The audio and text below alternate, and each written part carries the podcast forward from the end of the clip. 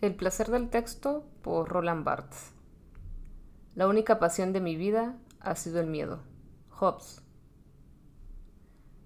Este texto fue editado por primera vez en francés en el año de 1978 en París, Francia, y eh, la primera edición conjunta fue en 1982 y esta última reimpresión es del año 2011 eh, y en este caso es de la editorial, permítame, siglo XXI Editores. Ficción de un individuo, algún M. test del revés, que aboliría en sí mismo las barreras, las clases, las exclusiones, no por sincretismo, sino por simple desembarazo de ese viejo espectro, la contradicción lógica, que mezclaría todos los lenguajes, aunque fuesen considerados incompatibles que soportaría mudo todas las acusaciones de ilogicismo, de infidelidad, que permanecería impasible delante de la ironía socrática, obligar al otro al supremo aprobio, contradecirse, y el terror legal. ¿Cuántas pruebas penales fundadas en una psicología de la unidad? Este hombre sería la abyección de nuestra sociedad. Los tribunales, la escuela, el manicomio, la conversación harían de él un extranjero. ¿Quién sería capaz de soportar la contradicción sin vergüenza? Sin embargo, ese contrahéroe existe, es el lector del texto en el momento en que toma su placer. En ese momento, el viejo mito bíblico cambia de sentido. La confusión de lenguas deja de ser un castigo. El sujeto accede al goce por la cohabitación de los lenguajes, que trabajan conjuntamente el texto de placer en una Babel feliz. Placer o goce en realidad es igual a tropiezo, me confundo. Terminológicamente esto vacila todavía. De todas maneras, habrá siempre un margen de indecisión. La distinción no podrá ser fuente de seguras clasificaciones. El paradigma se deslizará. El sentido será precario, revocable, reversible. El discurso será incompleto. Si leo con placer esta frase, esta historia o esta palabra, es porque han sido escritas en el placer. Este placer no está en contradicción con las quejas del escritor. Pero, ¿y lo contrario? ¿Escribir en el placer me asegura a mí, escritor, la existencia del placer de mi lector? De ninguna manera. Es preciso que yo busque a ese lector, que lo rastree, sin saber dónde está, se crea entonces un espacio de goce. No es la persona del otro lo que necesito, es el espacio, la posibilidad de una dialéctica del deseo, de una imprevisión del goce, que las cartas no estén echadas sino que haya juego todavía. Me presentan un texto, ese texto me aburre, se diría que murmura. El murmullo del texto es nada más que esa espuma del lenguaje que se forma bajo el efecto de una simple necesidad de escritura Aquí no se está en la perversión, sino en la demanda.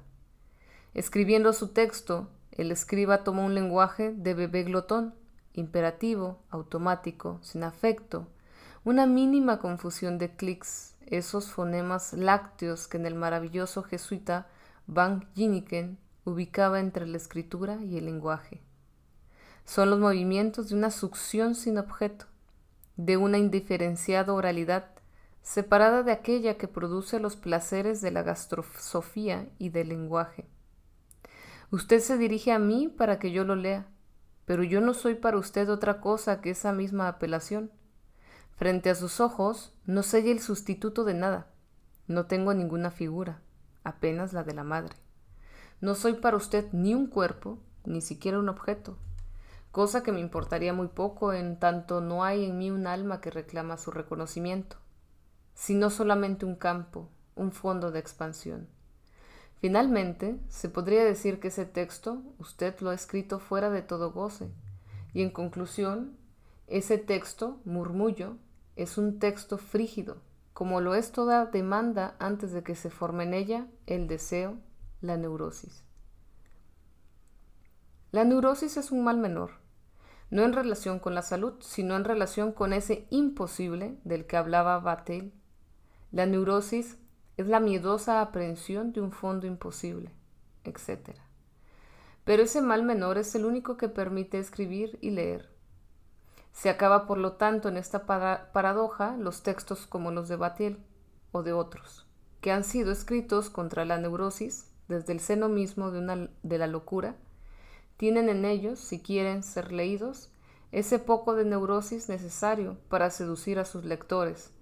Estos textos terribles son, después de todo, textos coquetos. Todo escritor dirá entonces, loco no puedo, sano no querría, solo soy siendo neurótico. El texto que usted escribe debe probarme que me desea. Esa prueba existe, es la escritura. La escritura es esto, la ciencia de los goces del lenguaje, su Kama Sutra.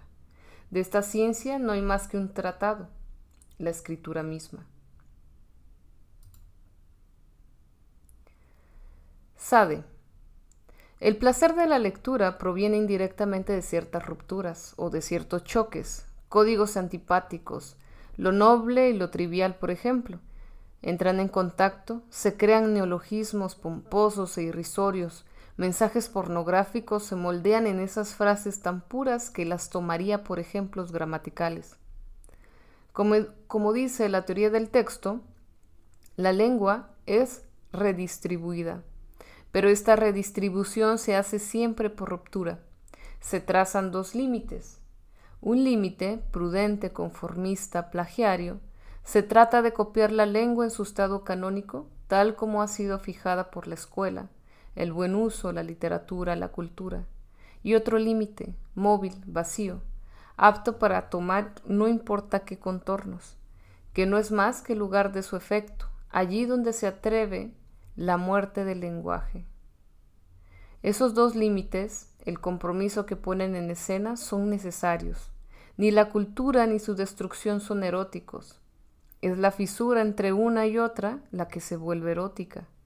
El placer del texto es similar a ese instante insostenible, imposible, puramente novelesco, que el libertino gusta al término de una ardua maquinación, haciendo cortar la cuerda que lo tiene suspendido en el momento mismo del goce. Tal vez haya aquí un medio para evaluar las obras de la modernidad. Su valor provendría de su duplicidad, entendiendo por esto que tales obras poseen siempre dos límites.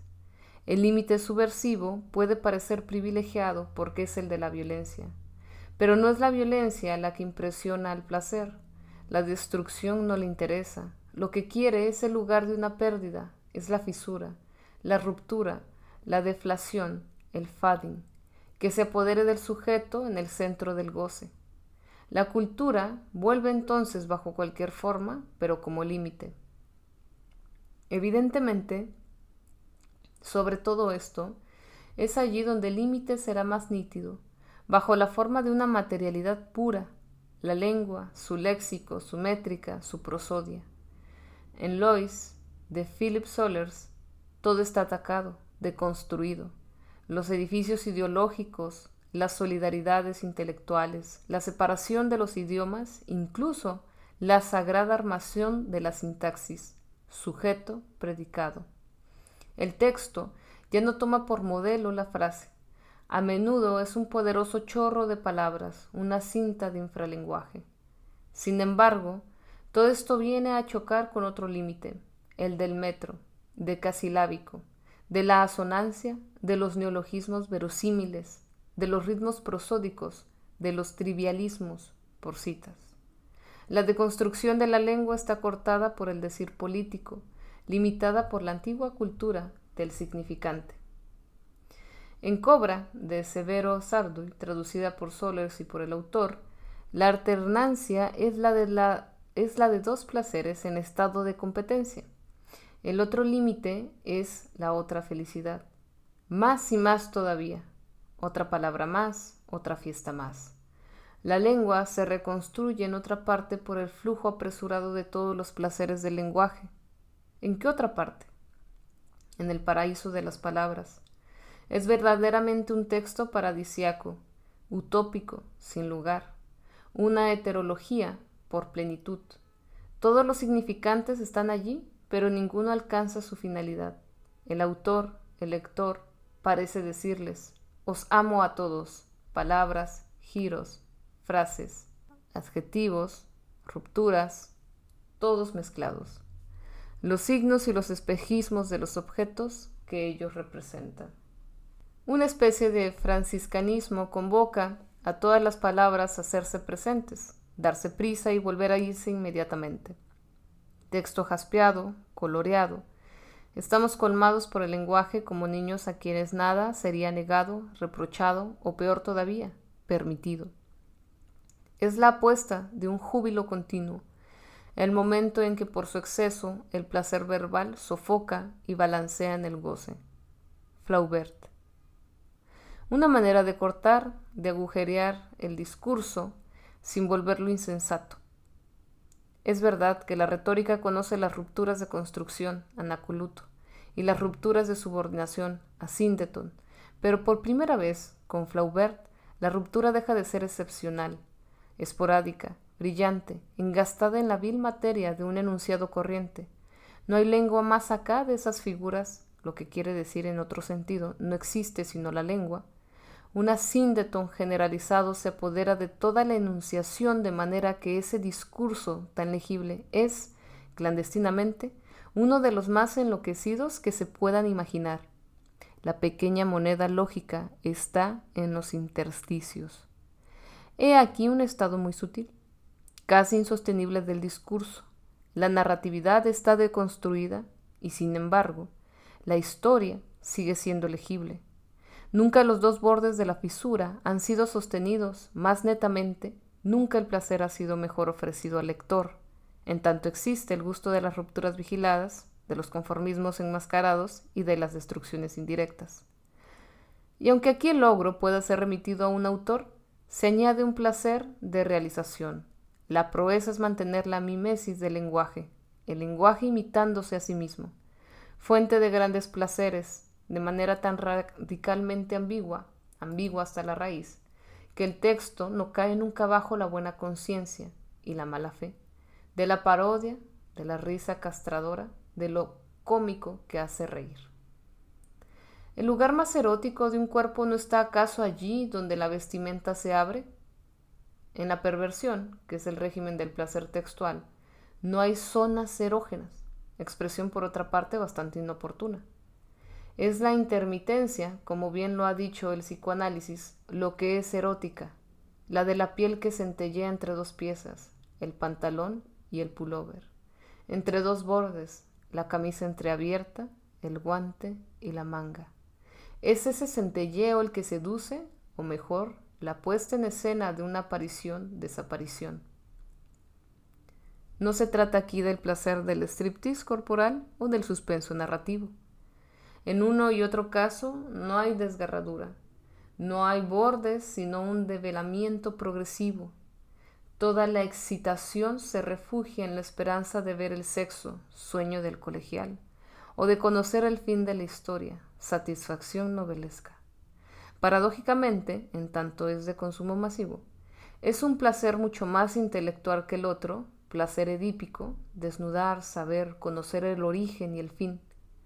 Si es verdad que todo relato, todo develamiento de la verdad, es una puesta en escena del Padre, ausente, oculto o hipostasiado, lo que explicaría la solidaridad de las formas narrativas, de las estructuras familiares y de las interdicciones de desnudez, reunidas todas entre nosotros, en el mito de Noé cubierto por sus hijos. Sin embargo, el relato más clásico, una novela de Sola, de Balzac, de Dickens, de Tolstoy, lleva en sí una especie de mesis debilitada. No lo leemos enteramente con la misma intensidad de lectura. Se establece un ritmo audaz, poco respetuoso de la integridad del texto.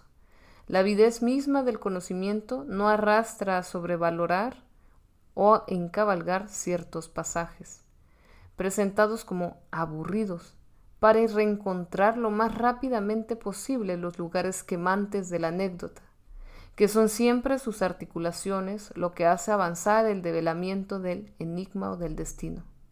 Saltamos impunemente, nadie nos ve, las descripciones, las explicaciones, las consideraciones, las conversaciones.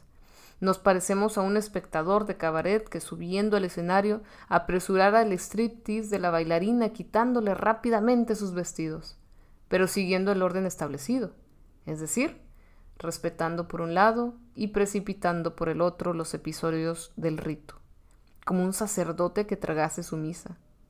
La mesis, fuente o figura del placer, enfrenta aquí los límites prosaicos opone a aquello que es útil para el conocimiento del secreto y aquello que no lo es. Es una fisura producida por un simple principio de funcionalidad. No se produce en la estructura misma del lenguaje, sino solamente en el momento de su consumo. El autor no puede preverla, no puede querer escribir lo que no se leerá. Y sin embargo, es el ritmo de lo que se lee y de lo que no se lee aquello que construye el placer de los grandes relatos. ¿Se ha leído alguna vez a Prost, Balzac o La Guerra y la Paz palabra por palabra? El encanto de Prost, en una lectura a otra, no se saltan los mismos pasajes. Lo que me gusta en un relato no es directamente su contenido ni su estructura, sino más bien las rasgaduras que le impongo a su bella envoltura. Corro, salto, levanto la cabeza y vuelvo a sumergirme nada que ver con el profundo desgarramiento que el texto de Goz imprime al lenguaje mismo, y no a la simple temporalidad de su lectura. Por lo tanto, hay dos regímenes de lectura. Una va directamente a las articulaciones de la anécdota, considera la extensión del texto, ignora los juegos del lenguaje. Si leo a Julio Verne voy rápido, pierdo el discurso y sin embargo mi lectura no está fascinada por ninguna pérdida verbal en el sentido que esta palabra pueda tener en espeleología. La otra lectura no deja nada. Pesa al texto y ligada a él, lee.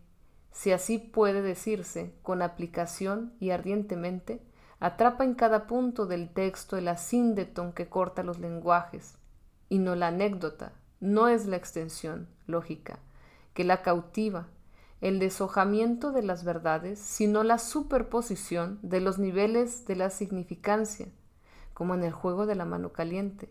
La excitación no proviene de un apuro por pleitar, sino de una especie de estrépito vertical. La verticalidad del lenguaje y de su destrucción. Es en el momento en que cada mano, diferente, salta sobre la otra, y no una después de la otra, cuando se produce el agujero y arrastra el sujeto del juego, el sujeto del texto. Pero, paradójicamente, en tanto la opinión cree que es suficiente con ir rápido para no aburrirse, esta segunda lectura aplicada, en sentido propio, es la que conviene al texto moderno, al texto límite. Leed lentamente, leed todo de una novela de sola y el libro se caerá de vuestras manos. Leed rápido por citas un texto moderno y ese texto se vuelve opaco, precluido. A vuestro placer, usted quiere que ocurra algo, pero no ocurre nada, pues lo que le sucede al lenguaje no le sucede al discurso. Lo que ocurre, aquello que se va, la fisura de los dos bordes, el intersticio del goce, se produce en el volumen de los lenguajes, en la enunciación y no en la continuación de los enunciados. No devorar, no tragar sino masticar, desmenuzar minuciosamente para leer a los autores de hoy es necesario reencontrar el ocio de las antiguas lecturas, ser lectores aristocráticos. Si acepto juzgar un texto, según el placer, no puedo permitirme decir, este es bueno, este otro es malo. Son imposibles entonces los premios, la crítica, pues esto implica un punto de vista táctico, un uso social y a menudo una garantía imaginaria. No puedo dosificar, imaginar que el texto sea perfectible, dispuesto a entrar en un juego de predicados normativos.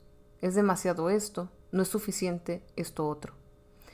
El texto, ocurre lo mismo con la voz que canta, no puede arrancarme sin un juicio no adjetivo. Es esto, y todavía más, es esto para mí. Este para mí no es subjetivo ni existencial, sino nietzscheano. En el fondo, ¿no es siempre la misma cuestión? ¿Qué significa esto para mí? El brío del texto, sin el cual en suma no hay texto, sería su voluntad de goce. Allí mismo donde excede la demanda, sobrepasa el murmullo y trata de desbordar, de forzar la liberación de los adjetivos, que son las puertas del lenguaje por donde lo ideológico y lo imaginario penetran en grandes oleadas. Texto de placer. El que contenta, colma, da euforia. Proviene de la cultura, no rompe con ella y está ligado a una práctica confortable de la lectura. Texto de goce. El que pone en estado de pérdida, desacomoda, tal vez incluso hasta de una forma de aburrimiento. Hace vacilar los fundamentos históricos, culturales, psicológicos del lector, la congruencia de sus gustos, de sus valores y de sus recuerdos. Pone en crisis su relación con el lenguaje.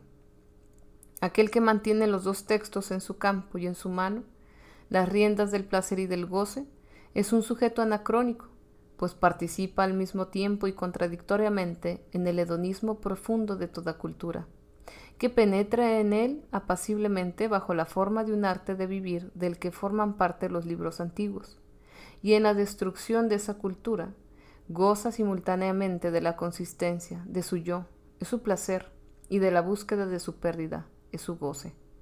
Es un sujeto dos veces escindido, dos veces perverso. Sociedad de amigos del texto. Sus miembros no tendrían en común, pues no hay forzosamente acuerdos sobre los textos de placer, más que sus enemigos, inoportunas de toda especie que decretan la preclusión del texto y de su placer, sea por conformismo cultural, por racionalismo intransigente, sospechando una mística de la literatura, sea por moralismo político, sea por crítica del significante, sea por pragmatismo imbécil, sea por frivolidad burlona, sea por destrucción del discurso, pérdida del deseo verbal. Tal sociedad no tendrá ubicación, no podrá moverse más que en plena atopía. Sin embargo, sería una especie de falansterio, pues en él serían reconocidas las contradicciones, y por lo tanto restringirían los riesgos de impostura ideológica. La diferencia sería observada y el conflicto quedaría marcado de insignificancia, siendo improductor de placer. Que la diferencia se deslice subversivamente hacia el lugar del conflicto. La diferencia no es lo que oculta o edulcora el conflicto, se conquista sobre el conflicto, está más allá y a su lado. El conflicto no sería otra cosa que el estado moral de la diferencia. Cada vez, y esto se vuelve frecuente, que no es táctico, orientado a transformar una situación real, se puede señalar en él la frustración del goce, el fracaso de una perversión que se aplasta bajo su propio código y no sabe ya inventarse. El conflicto siempre está codificado. La agresión es el más gastado de los lenguajes. Cuando rechazo la violencia, rechazo el código que la impone. En el texto de Sade, fuera de todo código, puesto que inventa continuamente el suyo propio y único, no hay conflictos, solo triunfos. Gusto el texto porque es para mí es un espacio raro de lenguaje en el que toda escena, toda logomaquia está ausente. El texto no es nunca un diálogo, ningún riesgo de simulación, de agresión, de chantaje, ninguna rivalidad de idiolectos el texto instituye en el seno de la relación humana corriente una especie de islote. Manifiesta la naturaleza asocial del placer. Solo el ocio es social. Hace entrever la verdad escandalosa del goce, que aboliendo todo imaginario verbal, puede ser neutro. Sobre la escena del texto no hay trampa. No hay detrás del texto alguien activo, el escritor, ni delante alguien pasivo, el lector. No hay un sujeto y un objeto. El texto caduca las actitudes gramaticales, es el ojo indiferenciado del que habla un autor excesivo. Ángelos Silesius. El ojo por el que veo a Dios es el mismo ojo por el que Dios me ve. Parece que los eruditos árabes hablando del texto emplean esta expresión. Admirable. El cuerpo, cierto. ¿Qué cuerpo? Puesto que tenemos varios, el cuerpo de los anatomistas y de los fisiólogos, el que ve o del que habla la ciencia, es el texto de los gramáticos, de los críticos, de los comentadores, de los filólogos, es el fenotexto. Pero también tenemos un cuerpo de goce, hecho únicamente de relaciones eróticas, sin ninguna relación con el primero. Es otra división, otra denominación. Con el texto ocurre lo mismo. No es más que la lista abierta de los fuegos del lenguaje, fuegos vivientes, luces intermitentes, rasgos ubicuos, dispuestos en el texto como semillas y que para nosotros reemplazan ventajosamente los semina a eternitatis, los opira, las nociones comunes, las asunciones fundamentales de la antigua filosofía. El texto tiene una forma humana.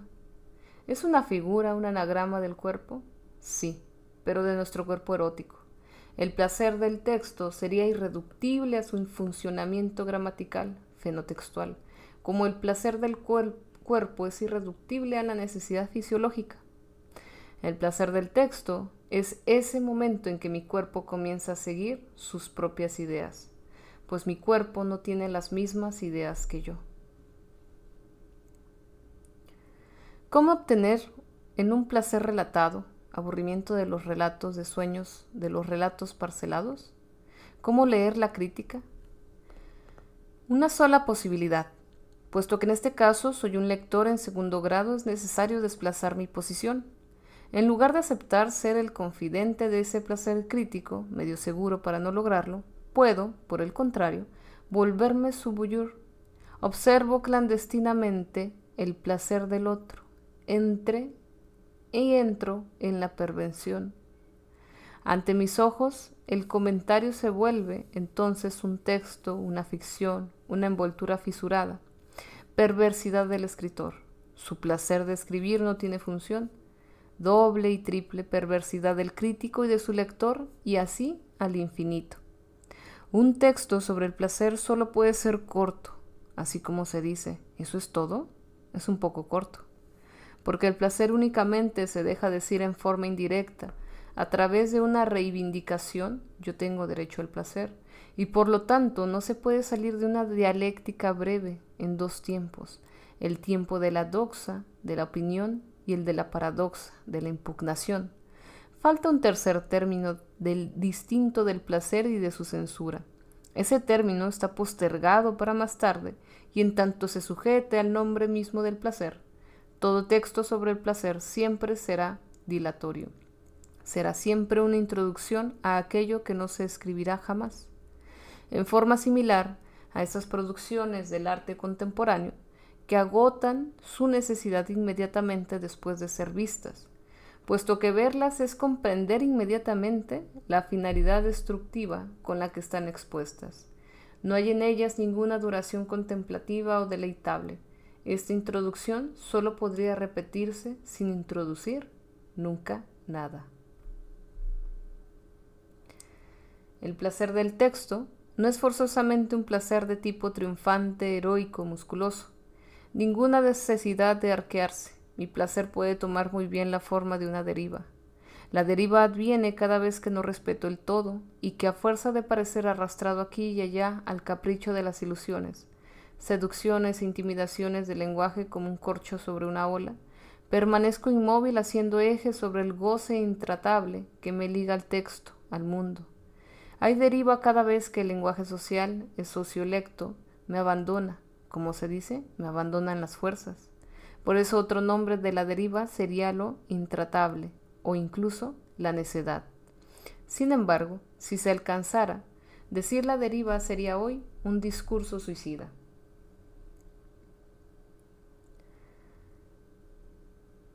Placer del texto, texto de placer. Estas expresiones son ambiguas porque no hay una palabra francesa para cubrir simultáneamente el placer, la satisfacción y el goce, la desaparición. El placer es aquí, y sin poder prevenir, extensivo al goce tanto como le es opuesto. Por lo tanto, debo acomodarme a esta ambigüedad, pues, por una parte, tengo necesidad de un placer general cada vez que es necesario referirme a un exceso del texto a lo que en él excede toda función social y todo funcionamiento estructural.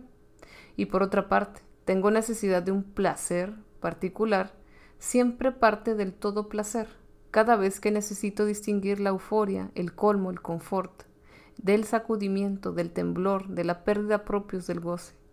Estoy obligado a esta ambigüedad porque no puedo depurar la palabra placer de los sentidos que ocasionalmente no necesito. No puedo impedir que en francés placer reenvíe simultáneamente a una generalidad, principios del placer, y a una miniaturización, los tontos están en la tierra para nuestros pequeños placeres. Por lo tanto, estoy obligado a dejar que el enunciado de mi texto se deslice en la contradicción. ¿Será el placer un goce reducido? ¿Será el goce un placer intenso? ¿Será el placer nada más que un goce debilitado, aceptado y desviado a través de un escalonamiento de conciliaciones? ¿Será el goce un placer brutal, inmediato, sin mediación? De la respuesta sí o no depende la manera en que narramos la historia de nuestra modernidad. Pues si digo que entre el placer y el goce no hay más que una diferencia de grado, digo también que la historia ha sido pacificada. El texto de goce no será más que el desarrollo lógico, orgánico, histórico del texto de placer. La vanguardia es la forma progresiva, emancipada de la cultura pasada. El hoy sale del ayer. Rob Grillet está ya en Flaubert, Solers en Revelais, todo Nicolás de Steele en dos centímetros cuadrados de Cézanne. Pero si por el contrario creo en el placer y el goce, son fuerzas paralelas que no pueden encontrarse y que entre ellas hay algo más que un combate, una incomunicación. Entonces, tengo que pensar que la historia, nuestra historia, no es pacífica, ni siquiera tal vez inteligente, y que el texto del goce surge en ella siempre bajo la forma de un escándalo, de una falta de equilibrio, y que el sujeto de esta historia, ese sujeto que es hoy entre otros, lejos de poder apaciguarse llevando frontalmente el gusto de obras antiguas y el sostén de obras modernas en un bello movimiento dialéctico de síntesis, es una contradicción viviente, un sujeto dividido que goza simultáneamente a través del texto, de la consistencia de su yo y de su caída. Por otra parte, proveniente del psicoanálisis, tenemos un medio indirecto de fundar la oposición entre texto de placer y texto de goce, el placer es decible, el goce no lo es. El goce es indecible. Remito a Lacan. Lo que hay que reconocer es que el goce como tal está interdicto a quien habla, o más aún, que no puede ser dicho sino entre líneas. Y a Leclerc, el que dice, por lo que dice, se prohíbe el goce, o, correlativamente, el que goza desvanece toda letra y todo dicho posible, en lo absoluto de la anulación que celebra. El escritor de placer y su lector acepta la letra. Renunciando al goce, tiene el derecho y el poder de decirlo. La letra es su placer. Está obsesionado por ella, como le están todos los que aman el lenguaje, no la palabra. Los logófilos, escritores, corresponsables, lingüistas. Es por lo tanto posible hablar de los textos de placer, aquellos que no ofrecen ningún debate con la anulación del goce, la crítica se ejerce siempre sobre textos de placer, nunca sobre textos de goce. Flaubert, Proust, Stendhal son comentados inagotablemente. La crítica dice entonces el goce vano del texto tutor, el goce pasado o futuro. Tienen que leer yo he leído. La crítica es siempre histórica o prospectiva. El presente constatativo, la presentación del goce, le está prohibida. Su materia predilecta es la cultura, que es todo en nosotros salvo nuestro presente. Con el escritor de goce y su lector, comienza el texto insostenible, el texto imposible. Ese texto está fuera del placer, fuera de la crítica, salvo que sea alcanzado por otro texto de goce. No se puede hablar del texto, solo se puede hablar en él a su manera. Entrar en un plagio desenfrenado afirmar histéricamente el vacío de goce y no repetir obsesivamente la letra del placer. Recuerda que la información de este texto se encuentra en la caja de descripción y gracias por escuchar.